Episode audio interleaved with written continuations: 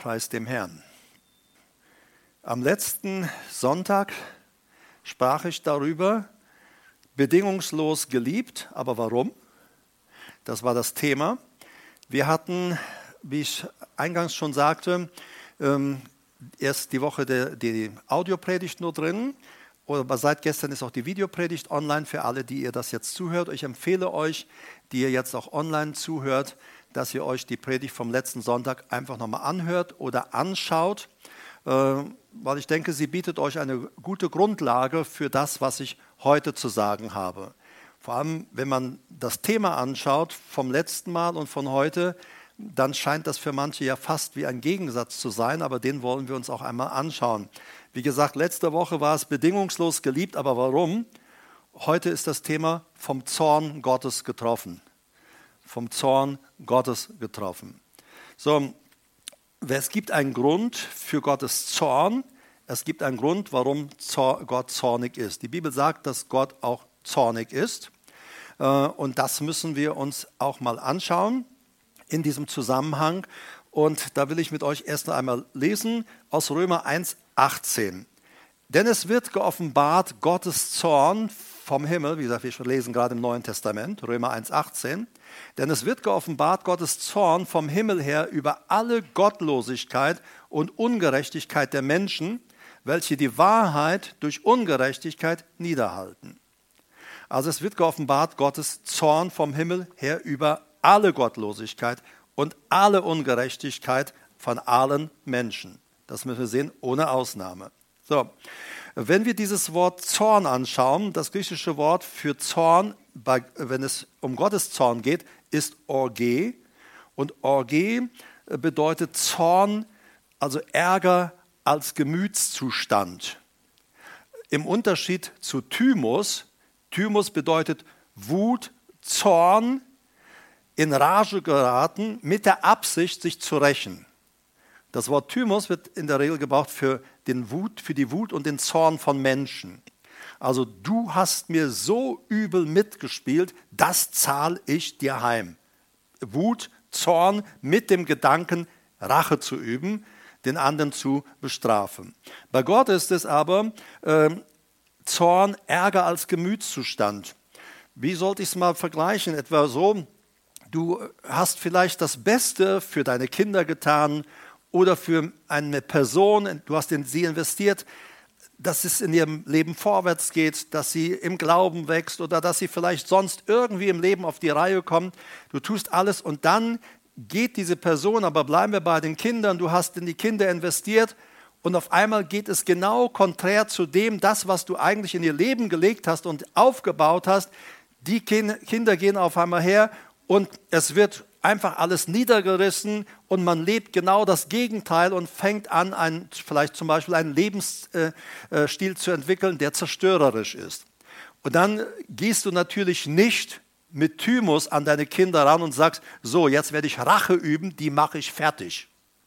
Sondern da ist es Orge, ähm, das ist Orge, diese, dieser äh, Ärger, Gemütszustand, Warum macht sie das bloß? Warum macht er das bloß? Ich wollte doch helfen. Warum tut diese Person das jetzt so? Warum macht dieser Mensch, dem ich doch äh, beste Grundlagen gegeben habe, warum verhält er sich so?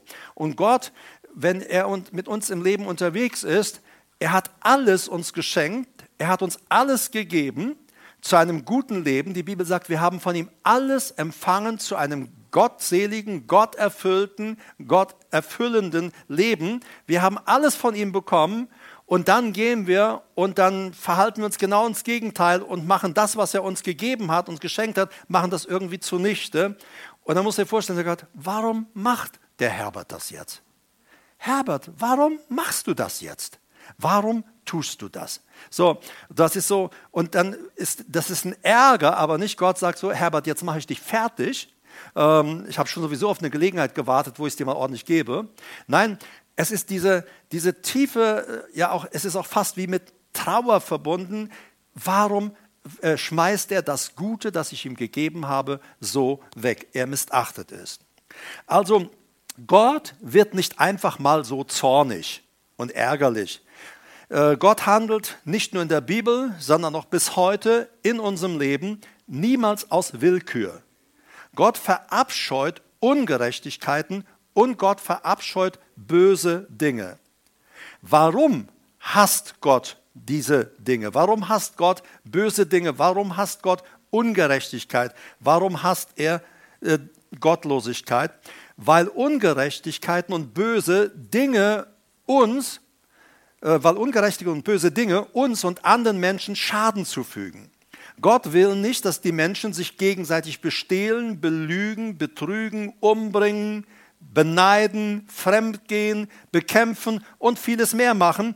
Denn wenn diese Dinge von Menschen begangen werden, schaden sie anderen Menschen und wir schaden auch immer uns selbst. Aber es geht auch gar nicht jetzt so darum, auch so, du hast das und das und das und das getan. All dieser Lebensstil ist ja eigentlich ein, ähm, kommt aus Gottlosigkeit heraus. Gottlosigkeit in der Bibel ist, wenn, oder gottlos in der Bibel ist jemand, der losgelöst lebt von Gott, los von Gott lebt. Und viele Christen leben gottlos. Sie leben losgelöst von Gott. Sie wissen zwar, dass sie erlöst sind, dass sie errettet sind. Theologisch wissen wir, ja, wir, wenn wir sterben, kommen wir in den Himmel. Theologisch wissen wir, wir gehören zu Jesus und wir, wir werden nicht verloren gehen. Aber ich habe in den Jahrzehnten meines Lebens in meinem Dienst so oft auch an Sterbebetten gestanden. Und dort, wenn, ich, wenn du an diesen Sterbebetten stehst, dann auf einmal, dann kommt das zutage, was wirklich da ist. Denn am Sterbebett hilft dir nicht in erster Linie immer Theologie, sondern habe ich in meinem Leben, im Alltag eine persönliche Beziehung mit Jesus gehabt. Also ich kann hergehen und propagieren und, und äh, Sprüche losgeben, äh, losgeben. Ja, ich bin gerettet. Ja, ich bin von neuem geboren. Ja, ich werde den Herrn sehen. Ja, ich werde nicht verloren gehen. Aber wenn du im Alltag, in deinem christlichen Leben, im Alltag, niemals eine Beziehung mit Jesus hattest, dann wird es beim Sterben in der Regel problematisch. Und deshalb ist so wichtig, dass wir nicht nur theologisch wissen, dass wir aufgrund unserer Hingabe an Jesus gerettet sind, sondern es ist wichtig, dass wir im Alltag eine Beziehung mit ihm haben, dass wir ihn kennen, dass wir wissen, er geht mit mir, er spricht mit mir, er sagt, meine Schafe hören meine Stimme, sie folgen mir. Und dann wirst du auch auf dem Sterbebett einmal seine Stimme hören dann wirst du wissen, sagt, fürchte dich nicht, ich bin doch bei dir. Aber wenn du nur eine theologische Parole hast, fürchte dich nicht, der Herr verlässt dich nicht, dann wird das oft zu wenig sein. Deshalb ist so wichtig, dass wir in eine persönliche Beziehung gehen.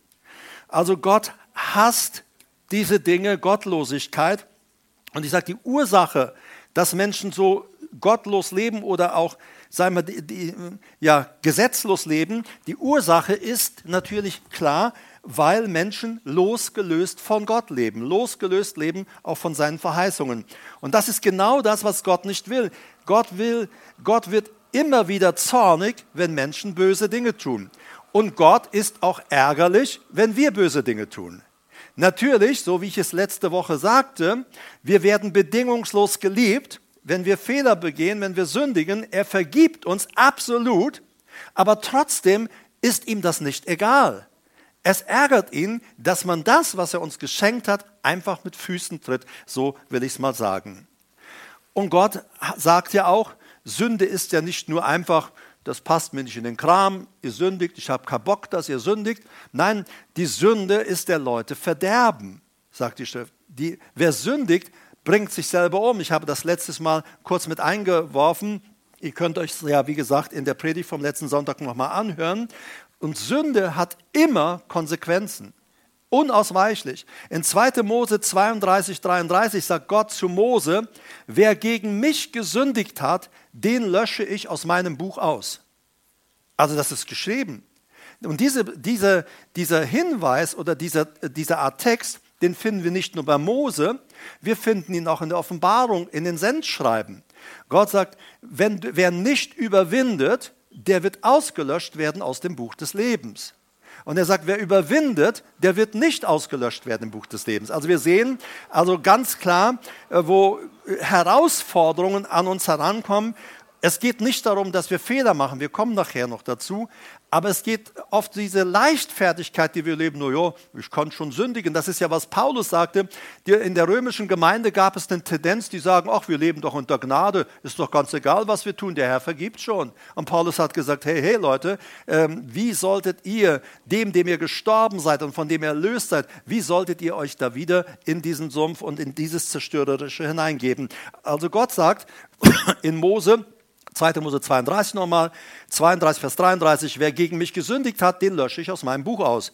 Im, im, ähm, und dann gibt es viele Stellen in den ganzen Büchern der Bibel. Ich mache nur einen Sprung jetzt zu Hesekiel, Hesekiel 18, 20. Da sagt er, die Seele, die sündigt, die muss oder die wird sterben. Wer sündigt, stirbt. Wer sündigt, wird zugrunde gehen. Und dann kommen wir ins Neue Testament das Neue Testament spart diese Dinge nicht aus. Römer 6, 23 heißt es, der Lohn der Sünde ist der Tod. Der Lohn der Sünde ist der Tod. Die Bezahlung, also Lohn ist Obsonion, bedeutet Lohnbezahlung. Das war auch der, es kommt her von dem Sold, den die Soldaten damals bekamen für ihren Dienst als Soldaten. Also sie haben ihren Job getan und dafür bekamen sie ihren Sold, ihren Lohn. Und Gott sagt, wer sündigt, der, der, der, der, der Lohn, die Bezahlung, die Sünde, also bei den Soldaten heißt es, da war es zum Beispiel, der, der Sold war von Opson kommt das, Fleisch, oder man, sie bekamen Fleisch oder Dinge, die sie sich kaufen konnten. Aber die Sünde, die gibt dir nicht Euro, die Sünde gibt dir nicht Fleisch, die Sünde gibt dir auch nicht Mehl und Zucker. Der Paulus sagt, äh, der, der, die Sünde bringt dir Tod. Der Lohn der Sünde ist Tod. Sie bezahlt mit Tod. Die Währung bei Sünde ist Tod. Die Währung bei Sünde ist immer Tod. Ist nicht Leben, sondern Tod. Und deshalb der, der, Lohn der Sünde, Hamatia, kennen wir, Zielverfehlung, da sagt schon das Wort Hamatia, kommt aus dem griechischen Sport, vom Speerwurf. Dann der Speerwerfer hat seinen Speer genommen, um ins Ziel zu werfen und hat das Ziel verfehlt. Dann hieß es Hamatia, gesündigt, also Hamatia, Ziel verfehlt. Das Wort Hamatia steht bei uns in der Bibel Sünde. Man kann also sein Ziel verfehlen ähm, ähm, mutwillig, dass man es extra macht oder man, äh, ja, dass man entweder sich entscheidet, ja, ich mache das extra verkehrt das ist dann bewusste Zielverfehlung oder dass man einfach auch mal einen schlechten Wurf hatte oder dass der Tag auch vielleicht mal dumm gelaufen ist. Aber der Lohn der Sünde, der Zielverfehlung, wenn wir unser Ziel verfehlen, wenn wir sündigen, der Lohn, das womit bezahlt ist, die Währung ist immer Tod. Der, der Lohn der Sünde ist der Tod. Der Tod ist Thanatos und bedeutet im Neuen Testament erstens natürlicher oder zeitlicher Tod. Das heißt, Menschen, die stark sündigen, sterben manchmal früher, sie hätten auch leben können, aber aufgrund ihres Lebensstils bringen sie sich einfach selber um oder richten sich zugrunde. Zweitens ist der Lohn der Sünde oder das, was das Resultat der Sünde ist immer auch geistlicher Tod. Wir sind dazu berufen, geistliches Leben zu haben, in einer beständigen Gemeinschaft mit Gott und seinem überfließenden Leben zu sein. Der geistliche Tod ist das Getrenntsein von diesem segensreichen Einfluss. So, Sünde trennt uns immer von den Segnungen Gottes, auch als Christen. Wenn wir als Christen sündigen und nicht Buße tun über Sünden, dann trennen uns diese Sünden von der Versorgung Gottes und von dem geistlichen Leben Gottes. Das ist, weil der Lohn, Paulus sagt es an die römische Gemeinde. Beachte, es ist kein alttestamentlicher Text. Paulus schreibt an die römische Gemeinde, Leute, ihr müsst wissen, wenn ihr euch entscheidet, zu sündigen, in Sünde zu leben, als Christen verkehrt zu leben, dann bedeutet das euren Tod. Also ihr werdet ganz bestimmt sterben. Und äh, drittens ist es der ewige Tod, der schließlich folgt, welcher im Unterschied zum natürlichen oder zeitlichen Tod auch der zweite Tod genannt wird und eine ununterbrochene ewige Strafe ist. Also wenn wir natürlich sterben, werden wir begraben, und wir werden, die Gläubigen werden bei der Auferstehung, bei der Entrückung und Auferstehung, werden wir auferweckt und dem Herrn entgegengeführt. Und nach dem tausendjährigen Reich, sagt die Bibel, werden die Toten auferweckt, die nicht zu Christus gehören. Und diese werden auferweckt und es wird nochmal geschaut, ob ihr, ob ihr Name im Buch des Lebens geschrieben steht.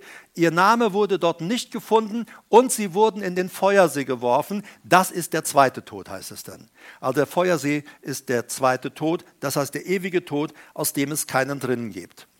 Also, wir haben Mose gehabt, wer gegen mich sündigt, den lösche ich aus meinem Buch aus. Die Seele, die sündigt, Hesekiel 18, 20, die muss und wird sterben. Römer 6, 23, der Lohn der Sünde ist der Tod. Und dann kommt Paulus aber, aber, aber. Und ich bin froh, dass es ein Aber gibt. Es gibt froh, dass es einen Ausweg gibt. Wenn wir jetzt nur die Sünde anschauen würden, dann würden wir tatsächlich sehr alt aussehen. Aber, sagt Paulus, die Gnadengabe Gottes aber ist ewiges Leben in Christus Jesus, unserem Herrn. Die Gnadengabe Gottes, aber auch Römer 6,23, die Gnadengabe Gottes aber ist ewiges Leben in Christus Jesus, unserem Herrn. Wie kam es jetzt aber zu dieser Gnadengabe? Wie kamen wir, bekam, kamen wir und auch die Menschheit zu diesem Geschenk? Wir müssen ganz klar feststellen, Gottes Zorn war da. Die Bibel spricht von dem Zorn Gottes, der einmal kommen wird, auch über die Völker. Vielleicht noch mal ein kurzer Hinweis. Am Anfang der Corona-Zeit sprach ich darüber, leben wir in der Endzeit. Du solltest dir das noch mal anhören. Äh, es gibt viele Gerüchte, auch manches Mal gibt es Leute bei uns, die so Ideen haben, die sagen, also wir, lieben, wir leben jetzt schon in den Siegeln, in den letzten Siegeln.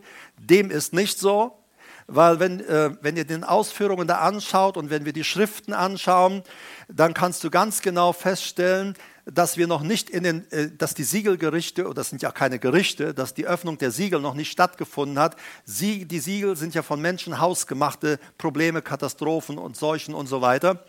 Aber das erste Siegel wird dann geöffnet, wenn der Antichrist mit Israel einen Vertrag schließt, mit seinen Nachbarn Frieden schafft und Israel einen Tempel baut.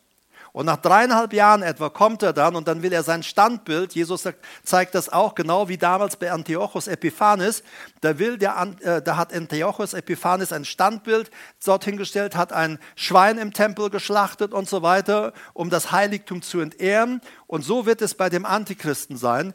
Er wird dann sein Standbild errichten wollen und er wird von den Juden Anbetung fordern. Da werden sie aufwachen und werden feststellen, mit wem sie einen Vertrag geschlossen haben.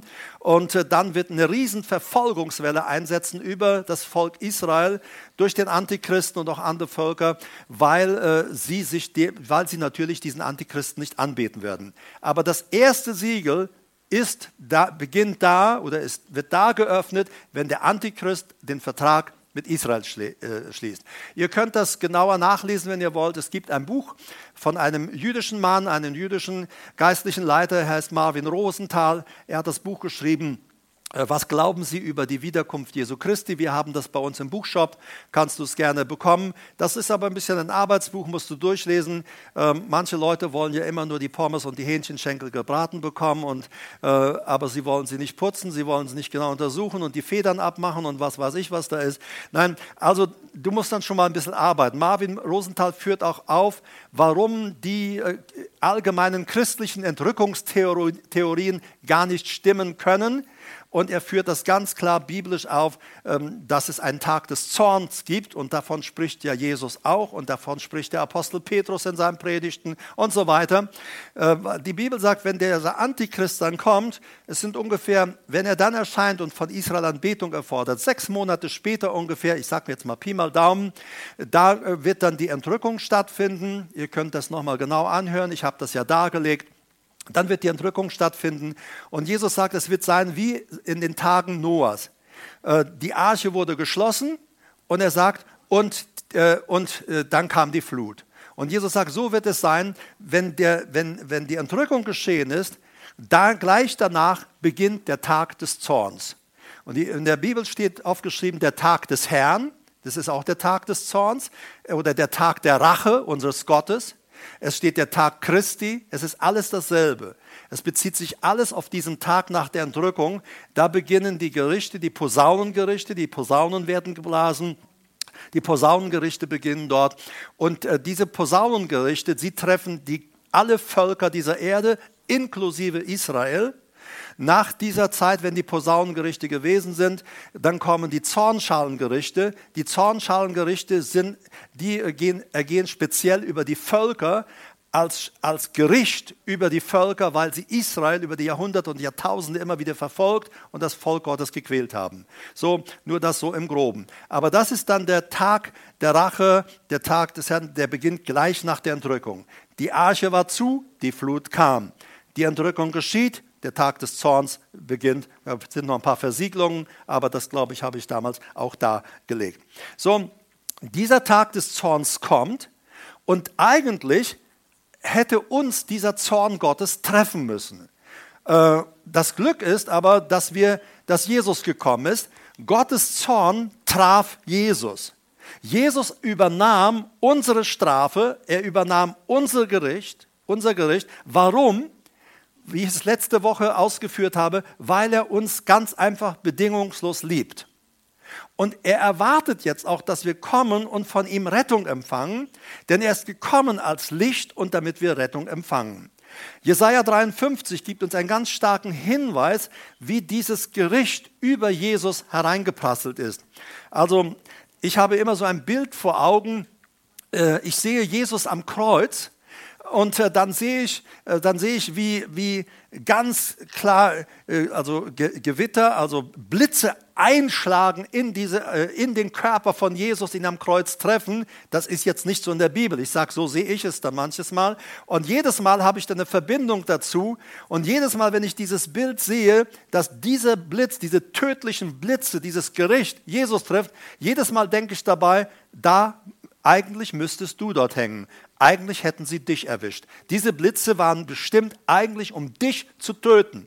Aber Jesus kam und stellte sich dazwischen und er sagt, tötet mich. Ich erinnert euch vielleicht vor zwei Jahren etwa, als wir von der Gemeinde Darmstadt und Michelstadt sind ja ein ganz Teil nach Auschwitz äh, gefahren und ähm, ich hatte damals in unserem Infoblatt auch einen Bericht von äh, Pastor Kolbe, äh, dem katholischen Priester. Ähm, damals in Auschwitz, ähm, meine ich, war es auch gewesen, da haben die Nazis äh, wieder ein Strafgericht ausüben wollen. Sie haben also ein paar Männer rausgenommen und haben gesagt, du kommst, du kommst, du kommst ab. Es wurde immer abgezählt in der Regel. Und die wurden dann standrechtlich erschossen als Strafe für irgendetwas, was äh, nach ihrer Meinung nicht gut gelaufen ist. Und jetzt war da in dieser Reihe, die erschossen werden sollten, da war ein Familienvater. Er hatte viele Kinder. Und er flehte sie an und sagte, bitte verschont mich, ich habe Kinder, ich habe eine Familie, bitte verschont mich. Natürlich werden die Nazis nicht verschonen. Und dann ist der Pastor Kolbe hergegangen und hat gesagt, lasst ihn gehen und nehmt mich. Und die Nazis haben sich darauf eingelassen, sie ließen den Mann gehen, Pastor Kolbe stellte sich in die Reihe und wurde für, äh, anstelle dieses Mannes dann erschossen. Das hat Jesus für uns gemacht. Eigentlich mussten wir erschossen werden, eigentlich mussten wir hingerichtet, ans Kreuz genagelt werden. Und dann kam Jesus und sagt, lasst den Herbert laufen, nehmt mich. Lasst ihn gehen, nehmt mich. Das hat Jesus für dich getan, für mich getan, für uns getan. In Jesaja 53 ab Vers 4 bis 6 lesen wir, unsere Leiden, wörtlich unsere Krankheiten, er hat sie getragen und unsere Schmerzen, er hat sie auf sich geladen. Also er hatte keine Krankheiten. Er hatte keine Schmerzen. Aber das, was mich und dich krank gemacht hat im Leben und krank macht, die Schmerzen, er lud sie auf sich. Er sagt, darf ich an deiner Stelle das tragen? Vers, dann sagt er weiter, wir aber, statt Dankeschön zu sagen, statt zu sagen, wie cool, dass da jemand ist, der das für uns macht, wie gut, dass jemand sein Leben für uns einsetzt, wie dieser Pastor Kolbe, wie gut, dass dieser Jesus das macht, da heißt es, wir aber hielten ihn für bestraft, wörtlich für einen von göttlichen, äh, göttlichen Plagen getroffenen, äh, von Gott geschlagen und niedergebeugt. Und das ist ja als, der, als Jesus am Kreuz hing. Was haben denn die Juden und die Leute gesagt? Guckt ihn an. Schlimmer Bursche muss er gewesen sein. Was schaut ihn euch an, wie Gott ihn schlägt. Und die haben ihn verspottet, sie haben über ihn gelästert. Und weißt du, aber wir hielten ihn auch für, für den. Leute sagen, warum muss denn, warum muss denn dieser, äh, warum muss dieser Jesus denn das tun? Warum, äh, er, hätte das, er hätte uns doch einfach laufen lassen können. Ja, hätte er, aber er, es ist Liebe, die ihn bewegt hat. Vers 5, doch er wurde durchbohrt um unserer Vergehungen, wörtlich wegen unserer Treuebrüche, zerschlagen um unserer Sünde willen. Also er sagt, durchbohrt, ans Kreuz genagelt, durchbohrt wurde er um unserer Vergehungen willen, wegen unserer Treuebrüche, weil wir gottlos gelebt haben, sagt er, und weil wir gottlos gelebt hatten, haben, weil wir ohne Gott lebten, äh, erwartete uns das Todesurteil. Denn die Seele, die sündigt, muss sterben. Der Mensch, der sündigt, muss sterben. Und dann kommt Jesus und sagt, lass den, ich sterbe für ihn. Wegen unserer Treuebrüche wurde er durchbohrt, unser Vergehen, zerschlagen wegen unserer Sünden. Die Strafe, wörtlich die Züchtigung, lag auf ihm zu unserem Frieden. Und durch seine Streben ist uns Heilung geworden. Also er ließ sich bestrafen, damit wir Frieden haben. Sünde bringt uns keinen Frieden. Sünden bringt immer Unruhe. Sünde bringt immer Probleme. Und wie ich es auch letztes Mal schon sagte, Sünde tötet und zerstört immer in unserem Leben. Aber die Strafe lag auf ihm weil Gott sagt, ich möchte, dass ihr Frieden habt. Ich möchte, dass du Frieden hast. Deshalb sagt Jesus, nehme ich die Strafe auf dich. Glaube mir, es war nicht friedlich und friedvoll, als er dort am Kreuz hing. Schon der Kampf vorher in Gethsemane war so stark. Er betete dort und er kämpfte. Und die Bibel sagt, er war in großer Phobie. Phobie ist Angst. So eine große Angst, dass man in Schrecken davonlaufen möchte. So ging es. Und er schwitzte. Aus seinen Poren kam nicht Schweiß, sondern kam Blut so eine Anstrengung des Kampfes war dort gewesen. Und das war um unsertwillen, damit du und ich Frieden haben. Wir alle irrten umher wie Schafe. Wir wandten uns jeder auf seinen eigenen Weg, aber der Herr ließ ihn treffen, unser aller Schuld. Er stellte sich zur Verfügung. Wir mussten getroffen werden. Wir mussten Strafe bekommen. Wir hatten den Tod verdient. Und Jesus sagt, wie Pastor Kolbe, nehmt mich. Nehmt mich nimm mich, tötet mich und lasst diese leben. Das ist, was Jesus für uns getan hat. Und wir irrten in der Schafe äh, umher wie Schafe, und jeder sah auf seinen eigenen Weg. Und weißt du, das ist ja so tragisch, äh, weil Gott sagt äh, in seinem Wort, und der Apostel Paulus bringt es ja ganz klar rüber, er sagt, äh, für alle ist er gestorben und auferstanden, damit die, die leben, und wir leben, wir haben Leben aus Gott, richtig? Nicht mehr für sich selbst leben, nicht mehr ihren Weg gehen, sondern für den, der für sie gestorben und auferstanden ist. Wir entscheiden nicht, ob, welchen Dienst wir tun wollen. Wir entscheiden nicht, wo wir hingehen wollen. Weißt du, als ich jung war, da war ich oft sehr vermessen äh, und äh, äh, hat eine große Klappe gehabt. Aber weißt du, diese große Klappe hat sich irgendwann dann im Laufe des Lebens gelegt, weil äh, der Mensch lebt nicht von der Kla großen Klappe, sondern von jedem Wort Gottes. Das will ich dir nur mal sagen. Die große Klappe bringt da wirklich nicht weiter. Aber weißt du, dieser, äh, damals auch in, in dieser Zeit, wo ich einfach immer überheblich war. Und wenn ich dann den David dachte, David sagt, oh Herr, zeige mir auch die verborgenen Sünden, habe ich gesagt, wie kann man nur so dumm sein? Ne? Äh, aber weißt du, ich weiß heute, wir haben im Leben manchmal so viele Dinge verdrängt und untergebuttert und die machen uns im Verborgenen krank. Und wir wissen oft nicht, warum wir krank sind, aber es sind Dinge, die untergebuttert sind in unserem Leben und die uns nicht zur Ruhe kommen lassen. Und da ist es gut, wenn wir den Herrn und den Heiligen Geist bitten, würdest du mir mal zeigen, wo es bei mir hängt?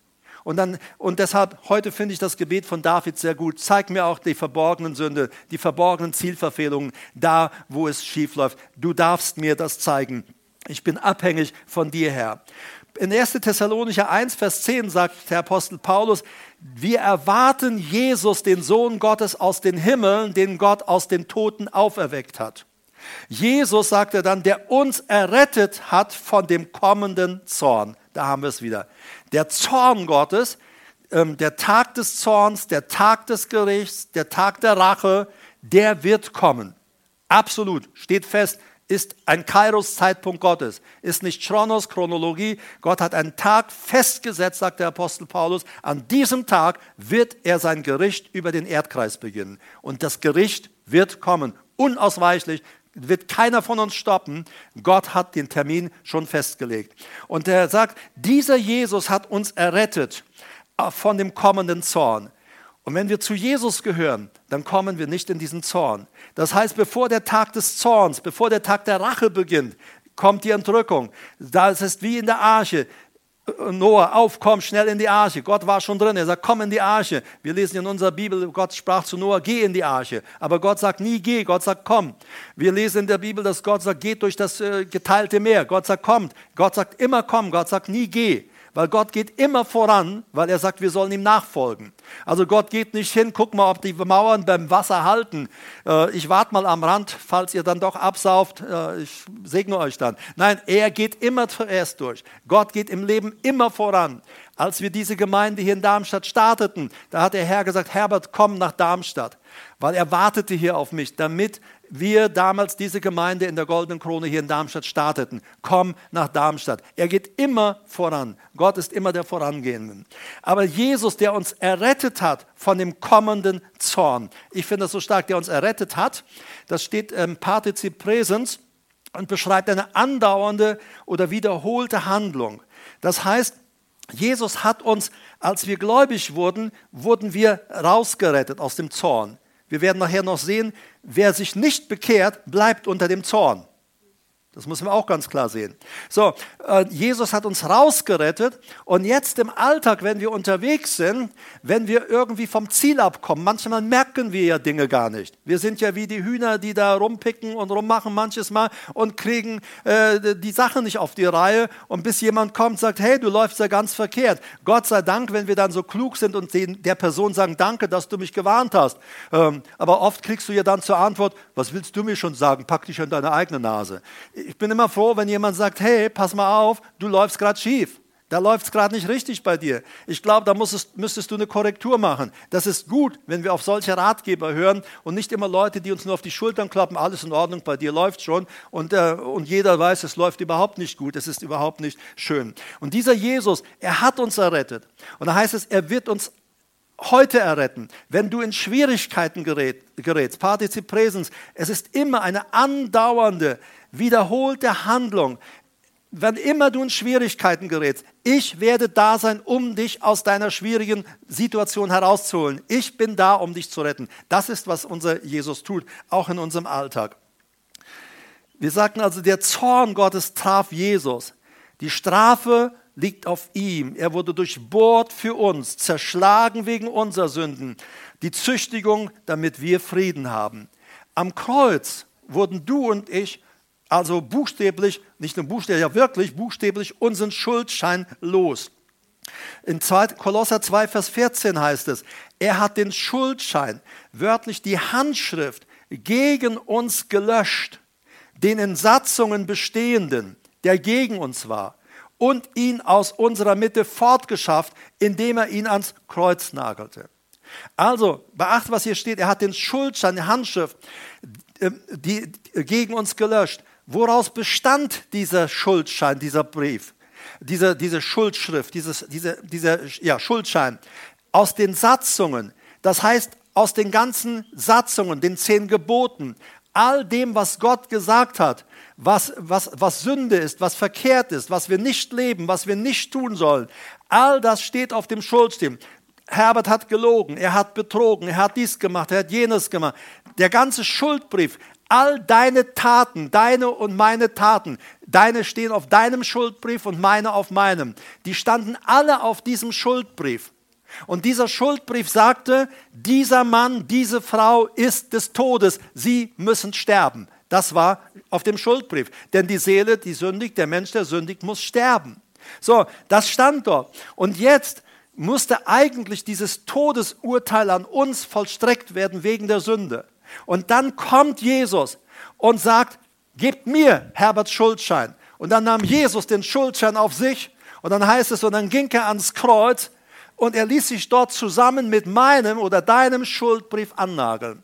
Dort wurde er durchbohrt, zusammen mit deinem Schuldbrief. Das heißt, er nahm deinen Schuldbrief, ich hatte es vor zwei, drei Jahren schon mal erklärt, er hob die Dinge aus unserem Leben hoch, hob sie hoch, lud sie auf sich und trug sie ans Kreuz und nagelte sie, ließ sich dort festnageln. Das heißt, dieser Schuldschein ist nicht mehr auf deinem und meinem Leben. Dieser Schuldschein, den hat Jesus genommen, der ist ans Kreuz geheftet. Aber er ist nur wirksam, wenn wir das auch annehmen. Stell dir mal vor, du hast 100.000 Euro Schulden Und da kommt jetzt jemand, äh, ganz netter Mensch her, äh, oder deine Bank sagt dir Bescheid. Deine Bank sagt, hören Sie mal, also die 100, da war jemand gestern da, der hat die 100.000 Euro bezahlt. Oder von mir aus eine Million, du hast vielleicht mehr Schulden, äh, wie auch immer. Also die sind Schulden. Da hat jemand sie bezahlt. Okay, was will er dafür? Er will, dass du ab jetzt mit ihm zusammenlebst, dass du mit ihm äh, das Leben verbringst. Und alles ist dir erlassen, weil das, was du bisher gelebt hast, hat dich in Schulden gebracht, in Schwierigkeiten gebracht, in Tod gebracht, in Nöte gebracht, in Krankheit gebracht. Und diese Person sagt, er hätte einen Weg für dich, dass du in, in göttlichem Überfluss und Wohlergehen leben kannst. Und er sagt, er hat alles bezahlt, wir haben das bar, aber du musst akzeptieren, mit ihm zu gehen, sonst wirst du bald wieder 100.000 Euro Schulden haben mit deinem Lebensstil. Und dann sagen wir, also nein, danke, also mit so einer Person gehe ich nicht mit, die mich gesund machen will, die mir vergeben will, die meine Sünden abwäscht, äh, die, mir Überfluss im Leben gibt, die mir geistliches Leben gibt, die mich vor der Hölle rettet. Also mit so jemand gehen wir nicht mit. Ne? Wären wir ja eigentlich blöd. Aber so verhält sich der Großteil der Menschheit.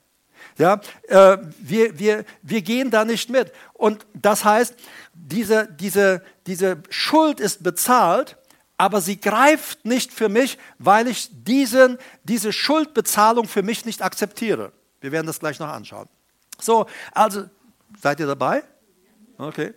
Also, er sagt, er hat den Schuldschein gegen uns gelöscht und der in Hand, in Satzungen bestehend gegen uns war. Aus den ganzen Satzungen, unsere ganze Gottlosigkeit war dort aufgeführt, unser Leben ohne Gott.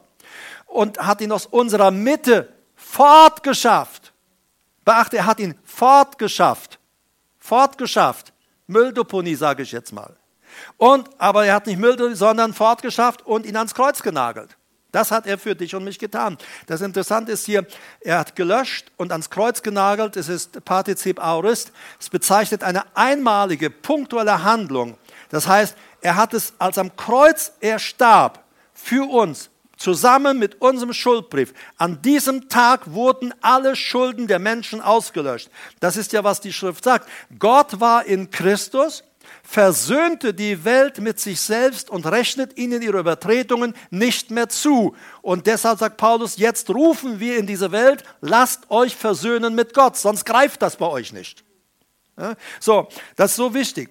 Für die Menschen allgemein, Paulus sagt, ist das Wort vom Kreuz, die Verkündigung vom Kreuz eine Torheit, es ist blöd.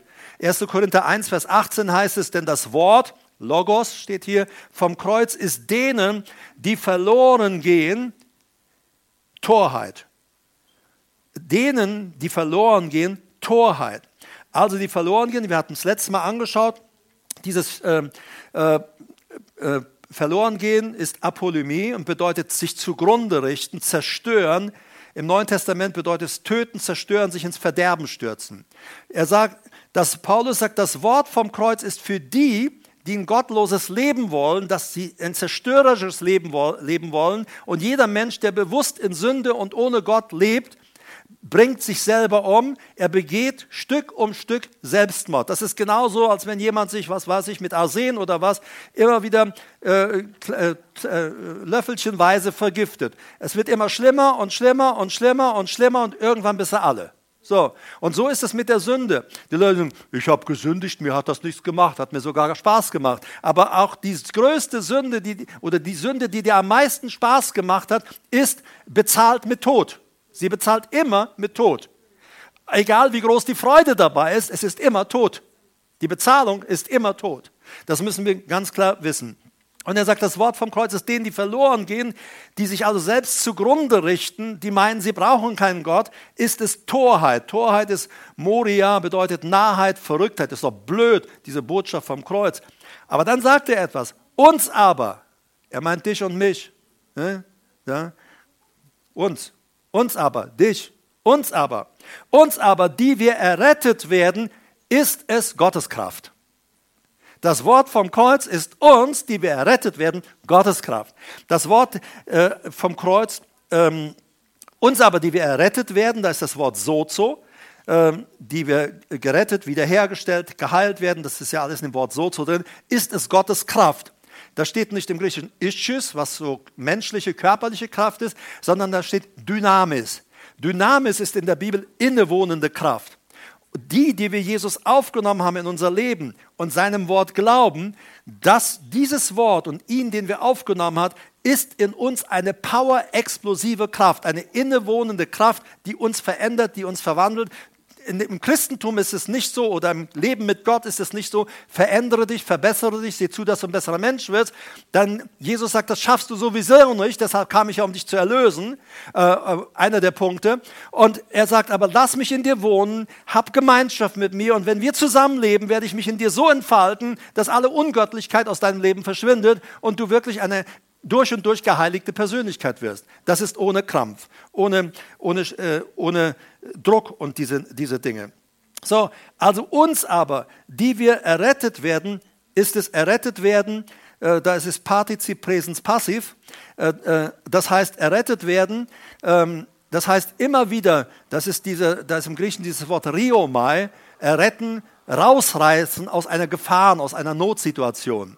Äh, und Gott reißt uns immer wieder aus Notsituationen heraus. Und wenn er sagt, er hat uns errettet, Kolosserbrief Kapitel 1, errettet aus dem Reich der Finsternis, an dem Tag, als wir Jesus in unser Leben aufnahmen, da hat Gott uns geschnappt und sagt, du hast Ja zu meinem Sohn gesagt. Da hat er uns geschnappt, rausgerissen und in das Reich seines Sohnes gesetzt. Also Gott wartet auf die Gelegenheit, uns zu retten. Das ist genauso wie ein Schiffbrüchiger. Also, weißt du, wenn da Schiffbrüchige auf dem Meer sind und, und äh, du willst ihn retten, der greift nach jedem Strohhalm, nach jedem Seil, nach jedem, was du ihm an Hilfe anbietest, der wird auch sagen, na ja, nee, lass mal, du, ich glaube, ich schaffe das schon irgendwie. Nein, nein, der, der greift nach jedem, nach jedem äh, äh, Halt, den man ihm bietet. Und, und weißt du, im Geistlichen sind wir manchmal so töricht, aber warum? Die Schrift sagt, weil der Teufel, der Fürst dieser Welt, den Sinn der Ungläubigen verblendet hat, damit sie nicht sehen das helle Licht des Evangeliums. Leider hat er aber auch oft den Sinn noch von Gläubigen verblendet, weil sie sich wieder auf ihn eingelassen haben, was der Herr natürlich nicht möchte, weil er weiß, dass es nicht gut für uns ist. Also, er sagt, er hat uns errettet. Partizip Präsens passiv bedeutet, ich tue es alles für dich. Du musst jetzt nicht gucken, wie komme ich da raus, wie strampel ich mich frei, wie ruder ich mich raus. Gott sagt, das Griechische steht hier im Passiv, wo Gott sagt, du schaffst es alleine nicht, darf ich dich da rausholen? Du kriegst es allein nicht hin, darf ich es für dich tun? Das ist, was dieses Passiv da ausdrückt. Finde ich ganz stark. Das ist wieder mal, da bist du mal wieder ganz befreit von aller Werkgerechtigkeit und von aller Selbsterlösung, nicht wahr? Er tut das nämlich für dich und für mich. Äh, dieses Wort also, warum das Kreuz? Warum starb er dort? Was ja Torheit ist für den allgemeinen Menschen. Äh, Hebräer 9, Vers 22 sagt, alle, alles im Geistlichen, auch im Tempel früher, wurde mit Blut gereinigt. Und dann heißt es, ohne Blutvergießen, Hebräer 9, 22, ohne Blutvergießen gibt es keine Vergebung. Keine Vergebung. Ohne Blutvergießen gibt es keine Vergebung. Also es hätte nicht genügt, dass Gott gesagt hat, okay, hört zu, Jungs und Mädels, ihr habt zwar viel Mist gebaut, ihr wart die Obersünder, ich vergebe euch. Da hätte der Teufel gesagt, hallo, in den Gesetzen steht, es muss unschuldiges Blut zur Sühnung fließen, zur Bezahlung für diese üblen Sünder. Ach, Gott sagt, ich beschließe aber, ich vergebe ihn einfach. Dann sagt der Teufel, okay, wenn du das tust, Gott, dann bist du genauso ungerecht wie ich dann bist du genauso unzuverlässig wie ich. Denn dann kann man sich auf dein Wort und das, was in den ewigen Gesetzen steht, kann man sich nicht mehr verlassen. So, das Blut musste fließen. Ein Mensch, der nie gesündigt hatte, den gab es nicht. Also wurde Jesus Mensch und hat nie gesündigt und gab sein Leben für uns. Sein Blut floss für dich und für mich ohne Blutvergießen keine Vergebung. Das Wort Vergebung ist hier Aphesis und bedeutet Entlassung aus Gefangenschaft, jemand in Freiheit zu bringen. Wenn Jesus nicht gestorben wäre, sein Blut nicht aus seinem Körper ausgelaufen wäre, er, man kann es so sagen, er elendig am Kreuz für dich und mich verreckt ist, umgekommen ist, wenn sein Blut nicht seinen Körper verlassen hätte und er dort elendig zugrunde gegangen wäre, wenn das nicht gewesen wäre, hätten wir keine Vergebung. Aber dieses unschuldige Blut, das zur Bezahlung für uns war, und der Teufel, der Teufel, die Bibel sagt, äh, Paulus sagt es später, hätte der Teufel gewusst, welche Auswirkungen das Opfer Jesu hätte, Er hätte, sie hätten die Fürsten und Gewalten, sie hätten, sie hätten Jesus niemals gekreuzigt. Der Teufel, aber ich muss mal sagen, Teufel dumm gelaufen. Er hat halt nicht alles gewusst. Oder wie man im Fußball früher sagte, Arschkarte gezogen. Ne? Okay, ohne Blutvergießen keine Vergebung. Aphesis, keine Entlassung aus der Gefangenschaft. Wenn das Blut Jesu nicht geflossen wäre, dann wären du und ich noch gefangen beim Satan. Denn jeder Mensch auf diesem Globus, jeder Mensch oder auch im Weltall, wo sie gerade Sputniken oder wie auch immer, jeder Mensch im Universum ohne Jesus ist ein Gefangener Satans. Jeder. Egal, ob er ein, ein, äh, ein Bettler auf der Straße ist oder ob er ein Geschäftsmann in einem Nadelstreifenanzug ist oder ein Politiker in einem hohen Amt ist, jeder ohne Jesus, jeder Mensch ohne Jesus ist ein Gefangener Satans. Die Bibel sagt, Menschen ohne Jesus sind in seiner Gefangenschaft. Und das müssen wir einfach wissen. Und wir haben diese Botschaft, dass sie aus den Fängen Satans freikommen. Denn wenn sie dort nicht rauskämen, gehen sie einmal mit Satan zusammen in die Hölle. Und das ist aber nicht von Gott gedacht. So, in Matthäus, also und zweitens heißt Entlassung oder Vergebung. Das erste war Entlassung aus Gefangenschaft, Mensch, dass Menschen in Freiheit kommen. Äh, und das zweite war Erlass einer Verbindlichkeit, hängt zusammen, also Schuld oder Strafe, Verbindung. Jesus bezahlte also unsere Schuld und Sünde. Er bezahlte für uns und die Quittung am Kreuz, da hing es, da hing Jesus bezahlt mit seinem Blut Satan und das ganze, die ganze geistliche Welt und sichtbare Welt, die anwesend war, konnte sehen, es ist bezahlt. Es ist bezahlt. Und Satan konnte, kann seitdem nicht mehr sagen, also du musst noch büßen für deine Sünden. Das, er kann dich herausfordern und dich irre machen und dich in Angst bringen, wenn du ohne Jesus bist. Aber wenn du zu Jesus gehörst, dann musst du sagen, Satan, guck mal ans Kreuz, da ist mein Schuldbrief.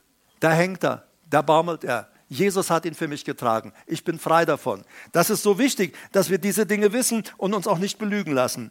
Jesus selber bestätigt in Matthäus 26, Vers 28, als er das Abendmahl dann einsetzte, kurz vor seiner Hinrichtung, dies ist mein Blut des Bundes, das für viele vergossen wird zur Vergebung der Sünden. Also dasselbe, was Hebräerbrief sagt. Ohne Blutvergießen gibt es keine Vergebung der Sünden, Aphesis, kein Loslösen, keine Entlassung aus Gefangenschaft, kein Bezahlung der Schuld. Und Jesus sagt, ich werde mein Blut geben. Und er setzte das Abendmahl ein, er sagt, dies ist der, dies, Blut ist das, dies ist mein Blut des Bundes, das für die vielen, nicht für viele, sondern für die vielen eigentlich, vergossen wird zur Entlassung aus der Gefangenschaft, zur Bezahlung ihrer Schulden. Deshalb werde ich dort sterben. Aus seinem Körper floss sein Blut, sein Leben für mich. Es wurde ein für allemal für dich und mich bezahlt. Jetzt hat Jesus das getan. Ich sagte bereits, dass Paulus sagt, Gott war in Christus und versöhnte die Welt mit sich selbst und rechnet ihnen ihre Übertretungen nicht mehr zu. Ähm, niemand geht mehr verloren wegen seiner Sünden, weil die Schuldbriefe aller Menschen sind am Kreuz. Aber wenn Menschen diesen Jesus nicht akzeptieren als ihren Retter, dann kommen sie nicht in diese Freiheit der Vergebung. Dann bleibt die Schuld auf ihnen, obwohl sie bezahlt wurde. Und es ist so wichtig, dass wir diese Dinge erkennen. Die Schrift sagt eindeutig, wer dem Sohn nicht gehorcht, bleibt unter dem Zorn. Ich lese euch mal nur ein paar Bibelstellen noch.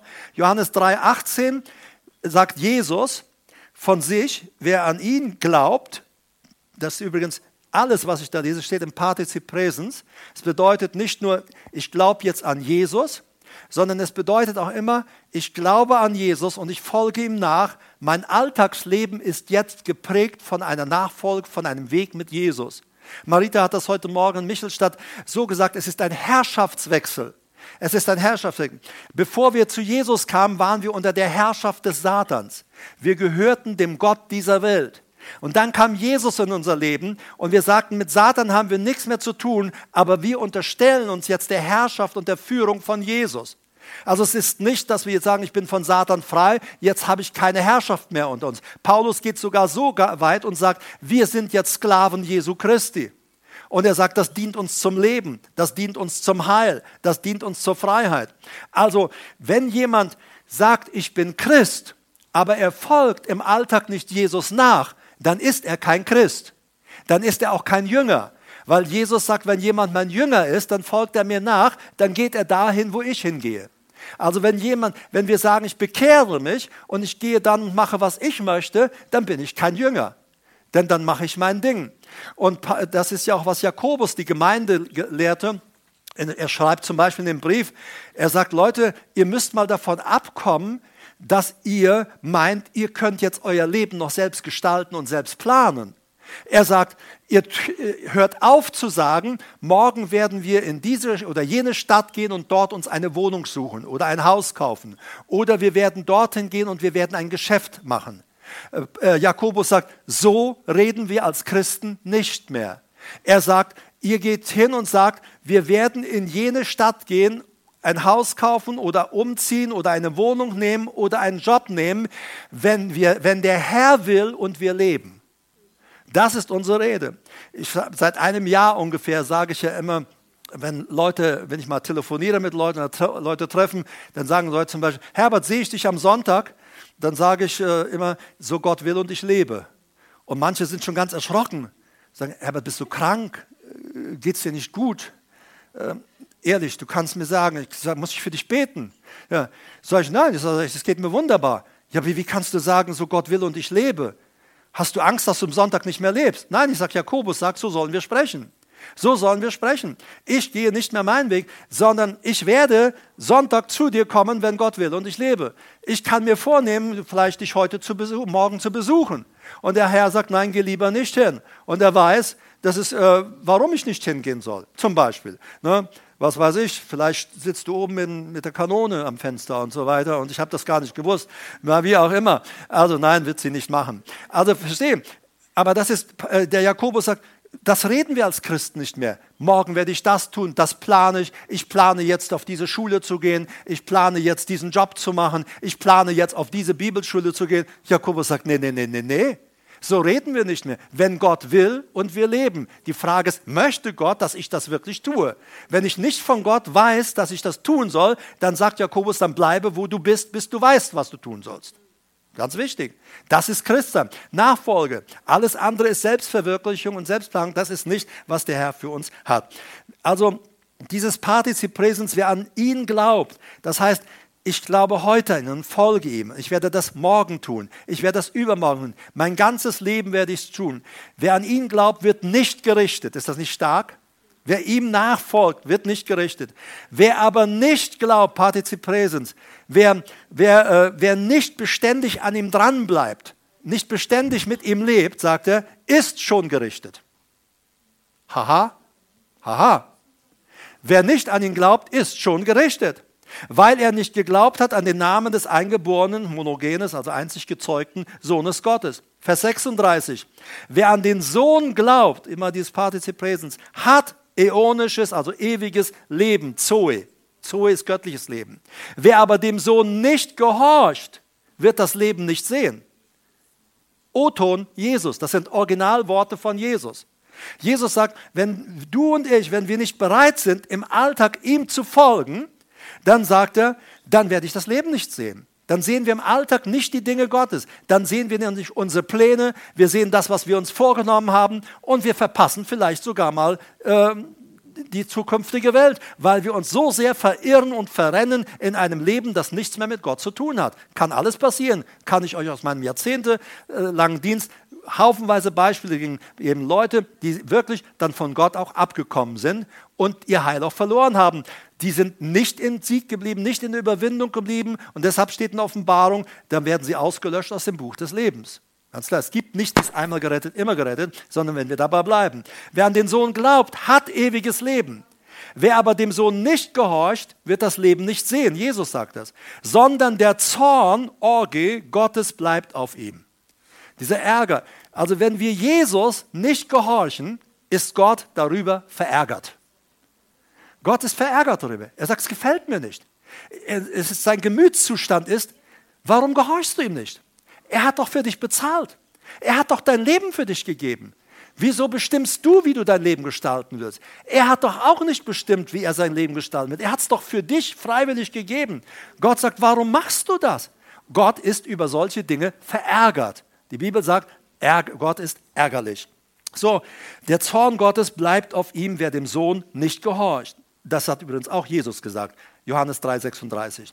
Johannes 12 sagt Jesus ab 46 bis 48. Ich bin als Licht in die Welt gekommen, damit jeder, der an mich glaubt, wieder Partizip Präsens, der in Lebensbeziehung mit mir bleibt und bleibt und bleibt und der bleibt. Äh, dass jeder, der an mich glaubt, nicht in der Finsternis bleibe. In der Finsternis bleibe, da ist wieder dieses griechische Wort Monet. Wir haben das schon mal festgestellt. Jesus sagt, ich will kommen und in euch bleiben. In Monet ist wohnen, in uns wohnen. Und Jesus sagt, ich bin gekommen in, als Licht in diese Welt, damit jeder, der an mich glaubt, der mir nachfolgt, nicht mehr im Bereich von Finsternis lebt. Und viele Christen halten sich im Bereich von Finsternis auf sei es im Internet, im pornografischen oder sonst wo. Man hält sich in Finsternis auf, man wohnt letztlich dort. Wenn wir uns ständig dort im Computer bewegen, auf Seiten, die, die nicht gut sind, die, äh, die unsere Seele zerstören und jeder, der Pornografie anschaut, zerstört seine Seele und kann kein erfülltes Leben in Gott haben, geht nicht.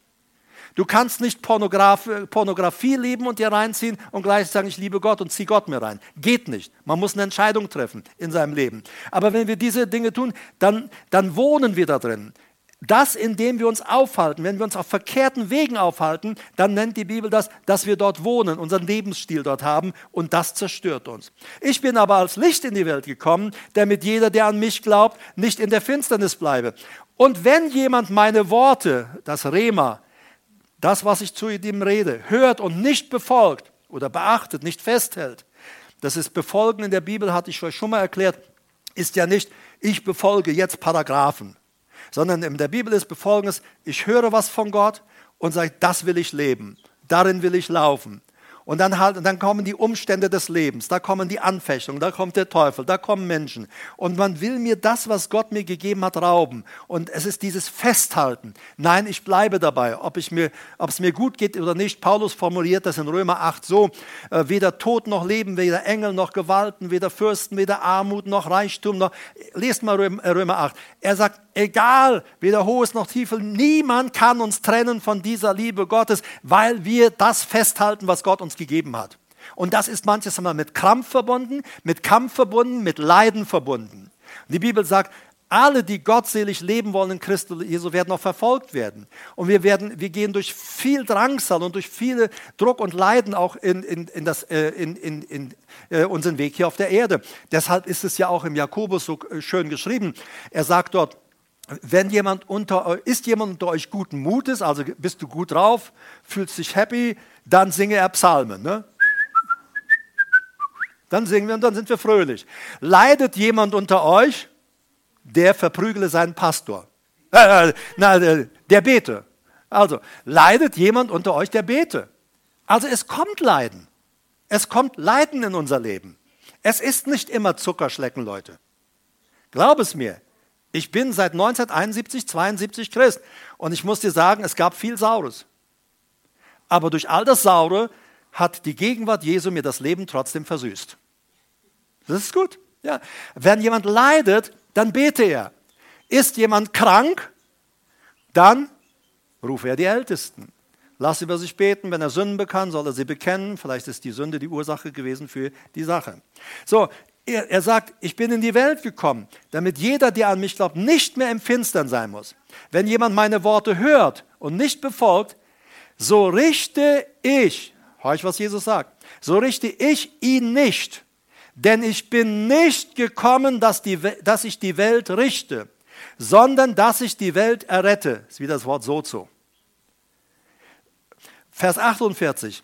Wer mich verwirft, also mich nicht will oder mir nicht gehorcht, sagt eine andere Übersetzung, und meine Worte nicht annimmt, hat den, der ihn richtet, nämlich das Wort, das ich geredet habe, das wird ihm richten am letzten Tag, am, da steht am Eschatos, Eschatos am äußersten Tag, also am Tag des Gerichts.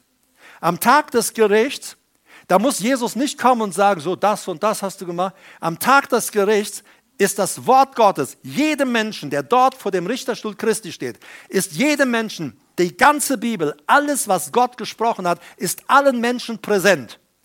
Und dann jeder Mensch, er steht vor dem Richterstuhl und er sagte, da habe ich doch mal gehört, habe ich doch mal gelesen, hat Gott mal in einem Traum zu mir gesprochen, wie auch immer.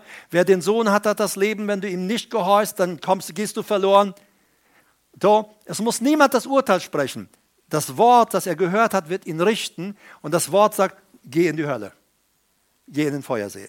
Das ist, was da geschieht am letzten Tag. So, also wir sehen, wer dem Sohn nicht gehorcht, bleibt unter dem Zorn. Also ist ganz wichtig. Also wir können nicht sagen, einmal gerettet, immer gerettet. Das ist, das ist wirklich eine Mogelpackung. Sowas dürft ihr wirklich nicht äh, anziehen, sondern äh, ich kann doch nicht hergehen und, und lebe in der Welt wie der größte Hurenbock und sage, oh, mein Jesus macht das schon alles. Nein, nein, nein, nein. Dann bin ich ja ein Gottloser. Die Bibel sagt sogar, wenn jemand sich Bruder nennt und gottlos lebt, zum Beispiel, wenn er nicht einer geregelten Arbeit nachgeht. Es geht nicht, wenn jemand keinen Job findet. Aber wenn jemand faul ist, die Bibel sagt, esst nicht mit ihm zusammen, setzt euch nicht mit ihm an einem Tisch, sonst kriegt ihr nachher auch seine komischen Gewohnheiten. Und das äh, Dienstverziehung, hasst ihn nicht, seid nicht böse mit ihm, aber habt keine Gemeinschaft mit ihm. Und er sagt, äh, und er sagt wenn ein Bruder ein Hurer oder sonst was ist oder ein, ein, ein Sünder äh, bewusst in Sünde lebt, dann sagt er, dann geht nicht mit diesem Bruder zusammen.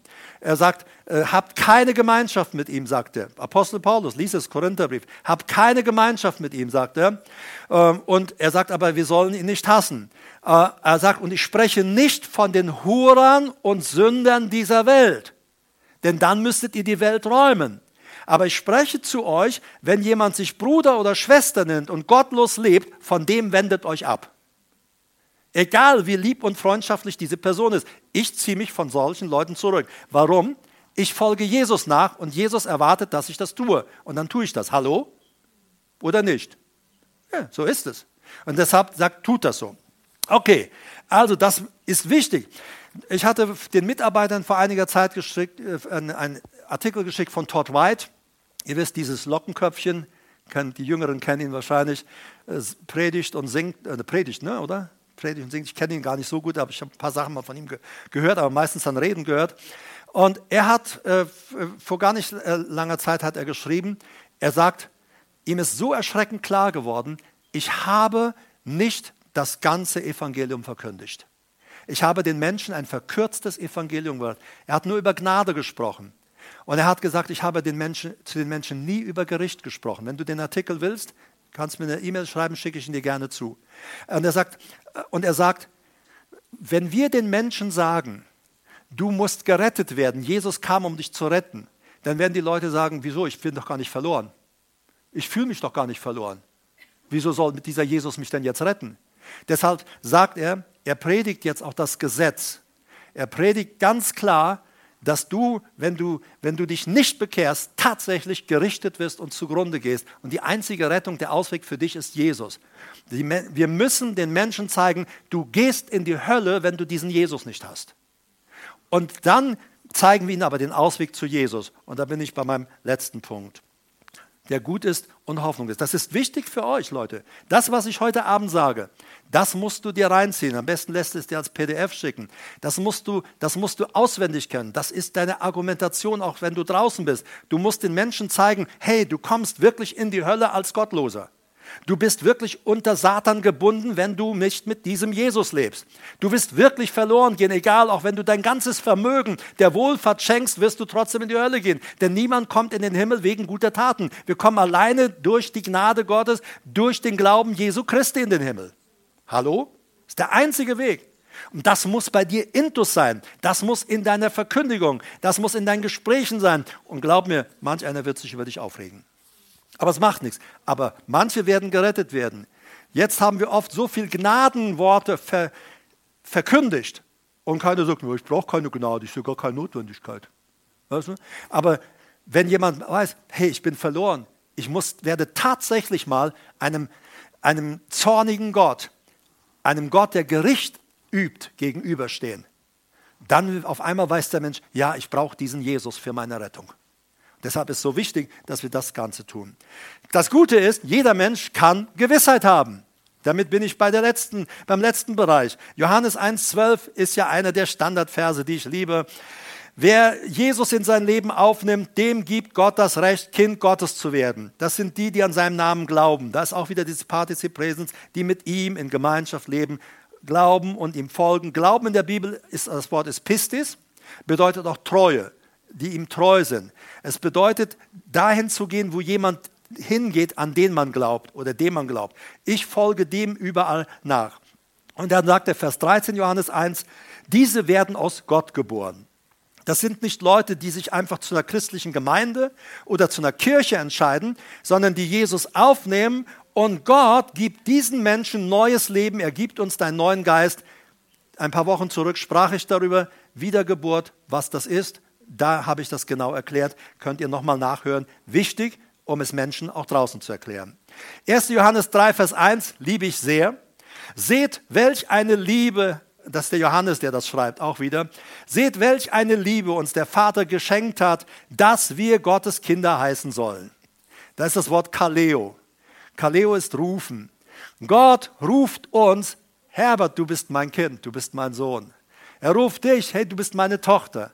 Er, er sagt, aber welch eine Liebe hat er uns gegeben, wir können uns Kinder Gottes nennen. Wenn wir Jesus Johannes 1,12, wer ihn aufnimmt, den bekommt, der bekommt das Recht, Exousia, Vollmacht, Kind Gottes zu werden. Der darf sich Kind Gottes nennen. Und Gott sagt, ich liebe dich und ich schäme mich deiner auch nicht. Das heißt auch im Alltag, wenn Dinge schieflaufen, wenn, wenn du Fehler machst. Es geht nicht, wenn wir von Sünde sprechen, es geht immer um Lebensstil, aber es geht nicht um Fehler machen.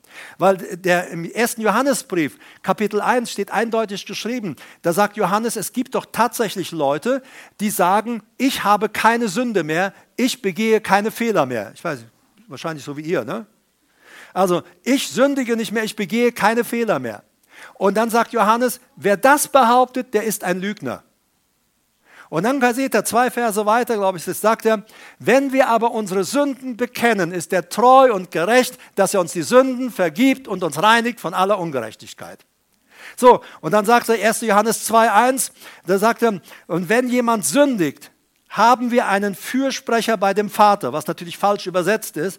Äh, paar Jahre zurück, guck in unserem Predigtarchiv, da der Titel ist, kannst du suchen reingeben, der Tag, an dem Jesus aufhörte zu beten. Jesus betet kein Gebet mehr. Hat er nicht, dann, wenn Jesus für uns beten würde, dann hieße das, seine Erlösung wäre nicht abgeschlossen.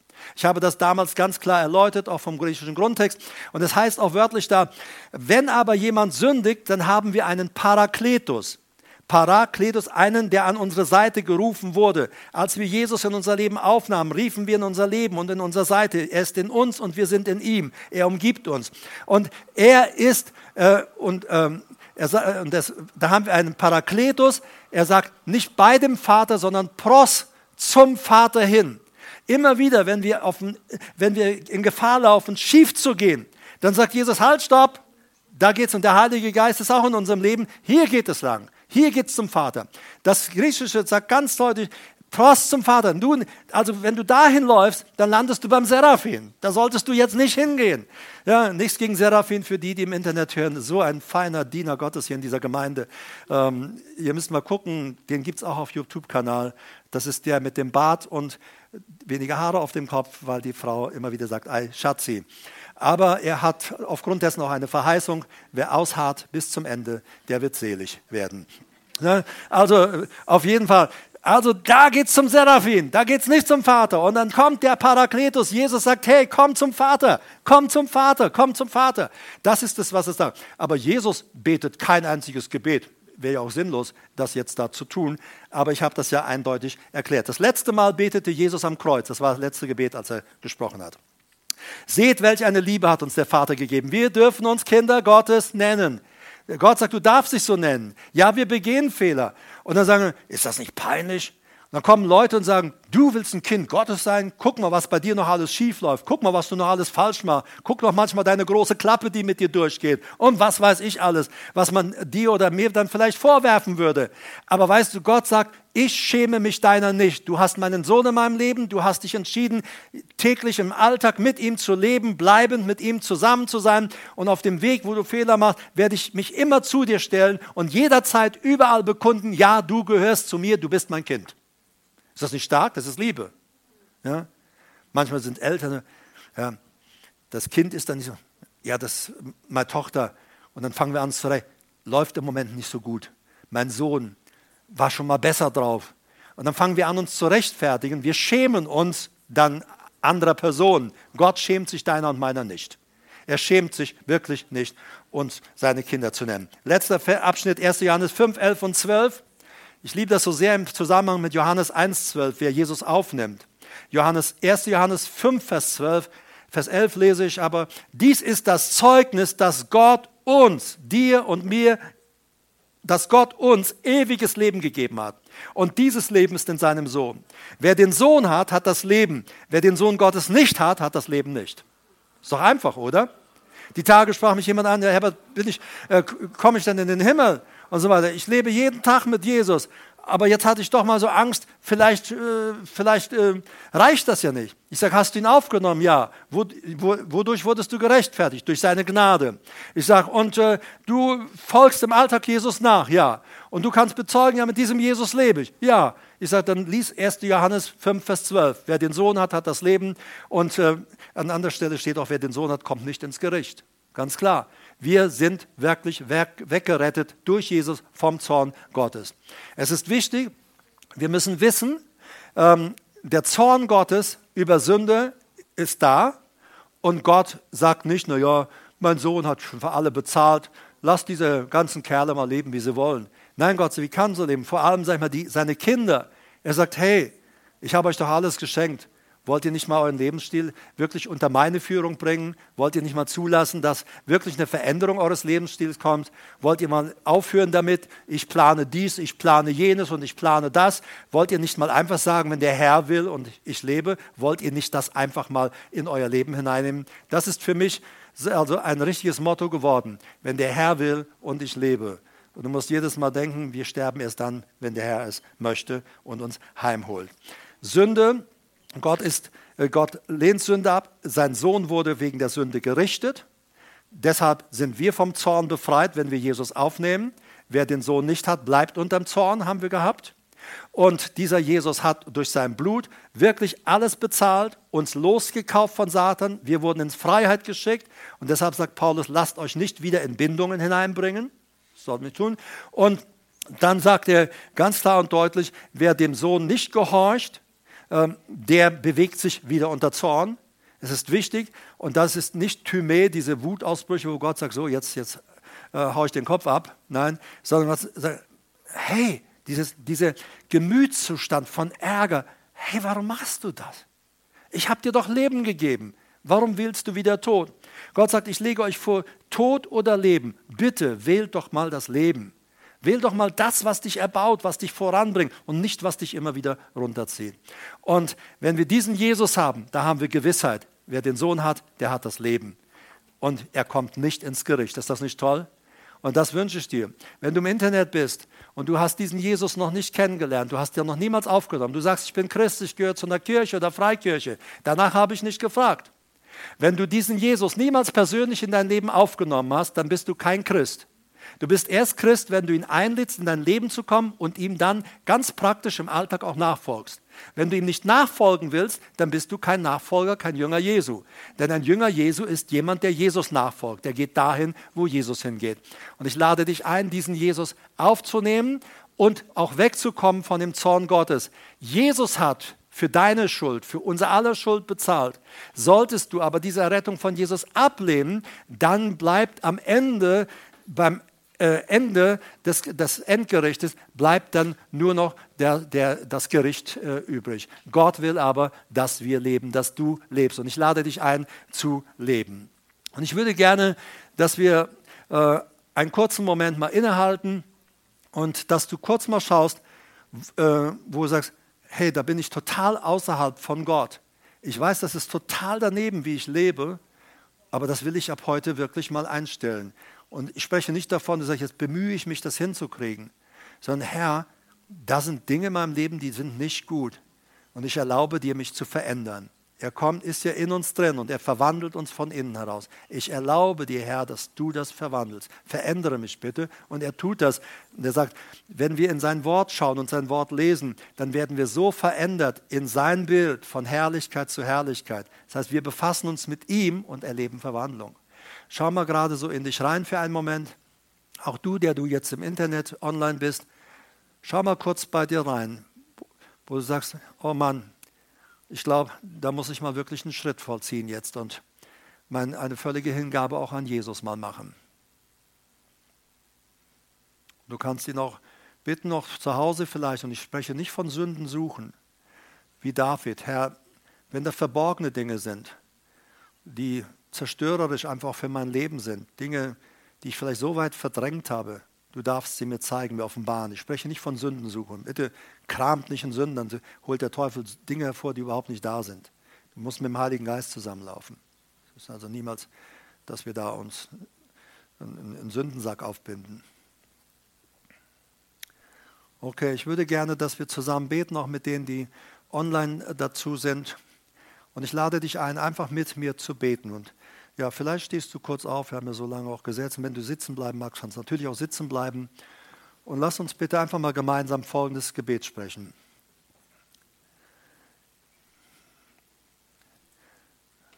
Lieber Vater im Himmel, ich habe heute verstanden, dass wer in Sünde bleibt, ins Gericht kommt. Ich danke dir aber auch, Vater, dass du Jesus in diese Welt kommen ließt, um meine Sünden auf sich zu nehmen. Und dir, Jesus, sage ich jetzt persönlich Dankeschön. Danke, dass du meinen Schuldbrief genommen hast, ihn auf dich gelegt hast und mit, meine, mit meinem Schuldbrief ans Kreuz gingst. Und so wie ich es gehört habe heute Abend, du hast den Schuldbrief aus der Mitte meines Lebens entfernt. Danke, dass du das für mich getan hast. Und ich bitte dich, Herr Jesus Christus, komm heute in mein Leben. Ich möchte, dass du mein Herr bist. Vergib mir all meine Sünden. Vergib mir, wo ich gegen dich rebelliert habe, gottlos gelebt habe, ohne dich gelebt habe auch als Christ, Herr. Vergib mir, wo ich ohne dich gelebt habe und einfach mein Ding gemacht habe. Ich wende mich heute davon ab und ich will dir nachfolgen. Vergib mir all meine Schuld und reinige mich in deinem Blut von aller Ungerechtigkeit. Ich empfange jetzt von dir Vergebung. Und ich bin, will gerne dir nachfolgen und für immer dein Kind sein. Und danke, da gilt, das gilt jetzt auch für mich. Wer den Sohn hat, der hat das Leben. Ich habe dich aufgenommen. Und deshalb habe ich jetzt dich und göttliches Leben und ich werde bei dir bleiben. Ich werde nicht mehr mein Ding machen. Ich werde dir nachfolgen und einfach die Fülle deines Lebens in meinem Leben genießen. So wie du es gesagt hast. Ich bin gekommen, um euch Überfluss, Leben und Überfluss zu geben. Das nehme ich jetzt für mich in Empfang. Danke, Herr. Amen. Wenn du Fragen hast, du kannst uns gerne schreiben. Ja, ihr könnt hier gerne wieder Platz nehmen. Wenn du Fragen hast, kannst du es gerne schreiben. Wir haben auch einen Kurs, der heißt Start in ein neues Leben. Du kannst ihn gerne bei uns anfordern. Wir helfen dir gerne, beten auch gerne mit dir auf dem Wege. Auch noch jetzt ein äh, Bereich, auch der, was, was die Kontaktdaten geht, gleich im Anschluss an diese Botschaft. Äh, da findest du unsere E-Mail-Adresse, also insgesamt unsere Kontaktdaten, auch eine äh, WhatsApp-Nummer und Handynummer, sodass du mit uns in Verbindung treten kannst. Du findest auch da die Spendenkonten, das Spendenkonto, sodass du dort deine Kollekte und deine Spenden und deine Zehnten überweisen kannst. Ja, wir wünschen dir eine gesegnete Woche. Ich besonders auch wünsche dir eine gesegnete Woche, viel Frieden und dass wir gemeinsam da laufen, wo Jesus läuft und nicht mehr unser Ding machen. Wir folgen dem, der für uns und mit uns lebt. Amen.